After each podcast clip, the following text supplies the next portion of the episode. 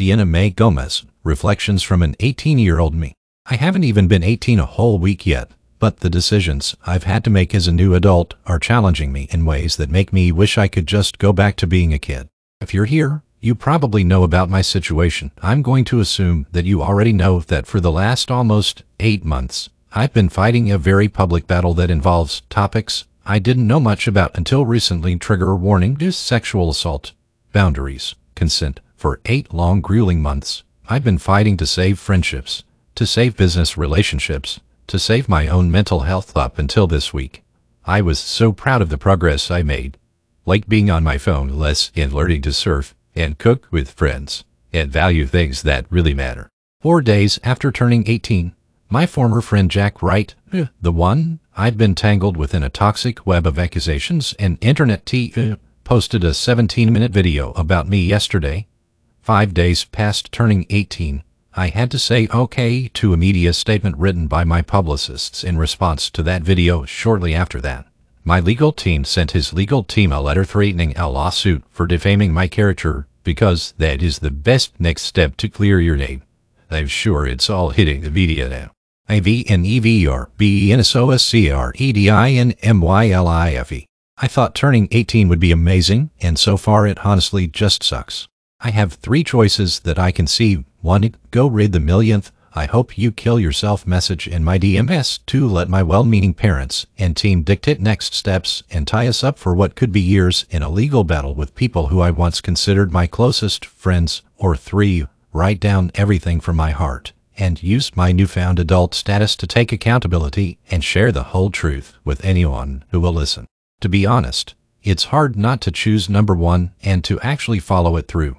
I told my parents last night that I just want to die. I'm so tired of fighting. I'm so tired of seeing the hate and people taking sides. My heart hurts for my friends, my family, and people I associate with who are getting bullied on their own social media accounts just because they know me.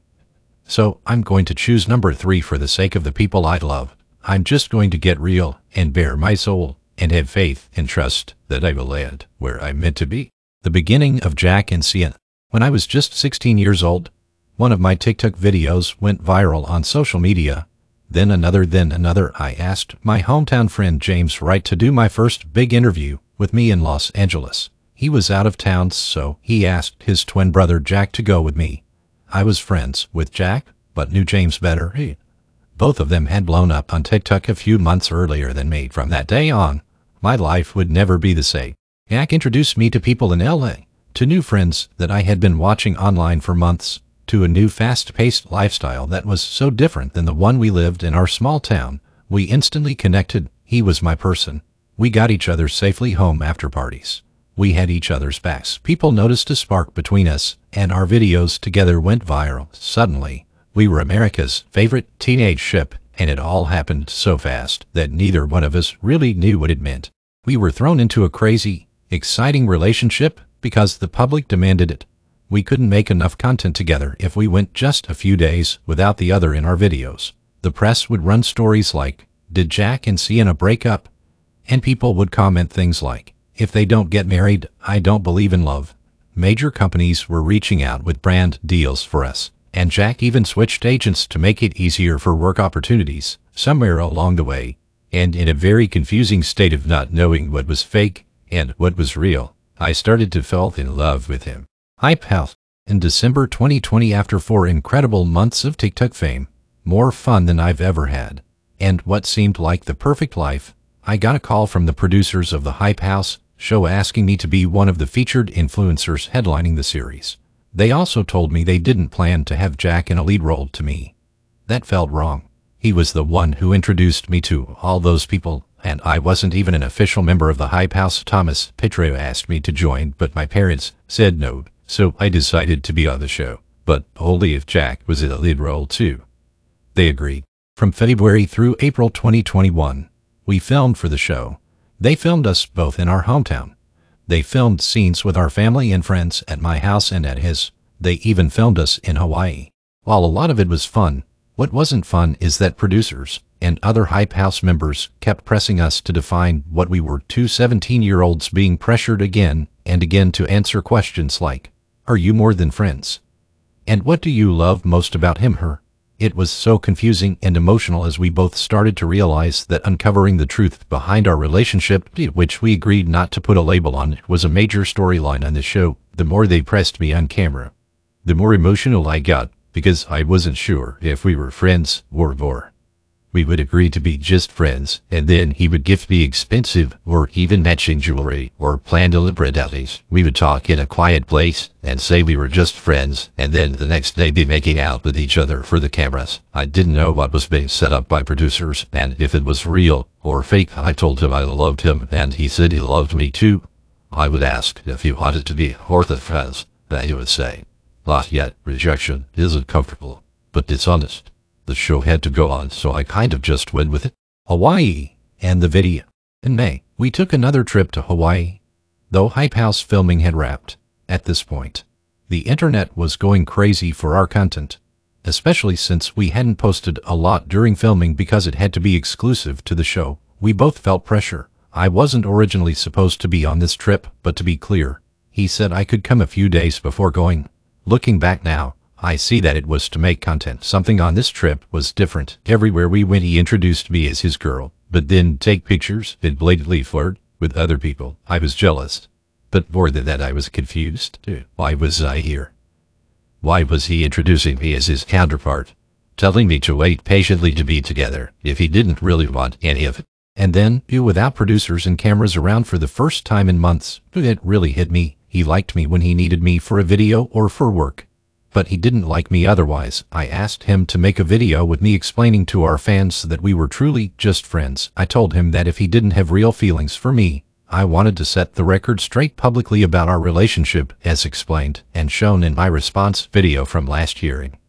He told me we had brand partnerships writing on our fake one, and that it wasn't fair to him. I couldn't believe that someone who I had created with, laughed with, and cried with could so easily disregard my feelings for the sake of money. He apologized, and I appreciated that. But I needed time away from him and our public persona to think and heal. So I went home and took time away from him and his family. I received multiple texts from James, Jack's twin, asking why I wasn't responding to them. Two weeks later, they started posting Instagram stories targeted at me. One day later, their friend Mason put up a tweet implying that I physically and mentally abused Jack. A few days after that, their friend Lachlan released a video taken from a November 2020 party showing Jack and me kissing. He narrated the whole thing to make it look like it was something it wasn't. To be clear, James took the video as a joke on his Snapchat seven months earlier, and they decided to resurface it. I would like to think that neither Mason nor James realized the impact that their tweets and the taken out of context video would have, though they took it all down. It really didn't matter. The damage had been done. My character became a topic of public opinion. I lost friends. I lost brand deals. My reputation was damaged. I went from being one of the most loved girls on the internet to one of the most hated. I went quiet. I lost my will to live and had to be safe. I spent months healing and getting better.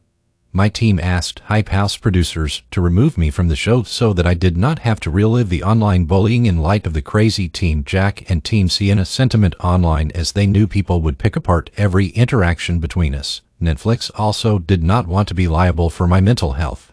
That's why I wasn't in the show. That's why producers had to figure out what to fill without months of Jack and Sienna footage. Uh, I'm sure the Hype House members are mad at me. I would probably be mad at me too I'm sorry, especially to the cast and crew who worked so hard on this show. Jack is setting the record straight. I've had three relationships in my life. My first boyfriend was so sweet to me, and although I was just turning 14 when I started dating him, he was supportive and caring and communicated his feelings, like how he preferred my time over public affection in his YouTube video. Jack brought this relationship up. Even though it happened four years ago, did I kiss another guy? Yes, I did the day after we broke up, and I'm still friends with both he and my ex and they are friends with each other. It happened when we were 14, 15 years old, and we got over it because that's what people do. My next boyfriend is one of the funniest and big-hearted people I know. I hung out with him and his family just a few weeks ago, and the reason we broke up after almost a year together was because he didn't like me being on social media. We decided to just be friends exactly one week after my first video went viral. This whole thing with Jack is breaking his heart because he knows the real me, not just some version of me. It's ironic now that his fear of social media and online fame and what that might do to me is the reason we broke up. And then came Jack. I was really grateful to know someone already in the social media world, and we had so much fun together. But as someone I loved and still love, I'm devastated that he made me sound crazy and twisted so many things out of context in his most recent video, to the point of literally painting me into the loud, crazy, overly sexualized stereotype that people try to use on young, especially Latina women. It sucks and I'm still unpacking that, but all I can own are my words and I want to clear a few things up. I never broke into Jack's house. Did I know the code to his garage door? Yes, because he gave it to me. One of the first scenes we filmed for the Hype House show was me walking into his house and jokingly saying, I'm home. Because that's what EVERYONE does at the Wright's house. It's the hangout house. When Jack and James lived there, there was always friends around, even sometimes until 2 a.m. Jack said he used to see my car at 2 a.m. in front of his house, but failed to mention that most times there would be other friends there too. I never stalked him. I never sat outside his house in the middle of the night. Over the past week, some of our mutual hometown friends have reached out. Like me, they aren't sure how to process some of what Jack is saying and are just as confused as I am. All Jack and I ever did was kiss. I have never seen, felt, or touched him naked. We spent several nights at the Hype House together, but I never grabbed him asleep or awake. Yet I'm still being called a rapist across the internet by those who don't understand the meaning of the word. There is a counterpoint for every point Jack made in his video, but I'm not going to do that. Did I do some things wrong and sloppy as a 16, 17 year old girl who felt love for a guy? Yes, for sure. I admit to stepping out of a car, stopped at a stop sign. Last New Year's, after we publicly fought, there was alcohol involved, and I'm definitely not proud of my behavior after we kissed at midnight. He went and flirted with other people. At least, that's how I saw it. I got jealous. It was stupid, and I'm so ashamed. But that said, he did some stupid stuff too like chasing after a car full of guys trying to start a fight with them because they catcalled me on the street, or locking our mutual friend out of his rental house in Hawaii because he was flirting with me. I don't know. Chalk it up to being young and the fact that our brains aren't even fully developed yet. Teenagers do stupid things.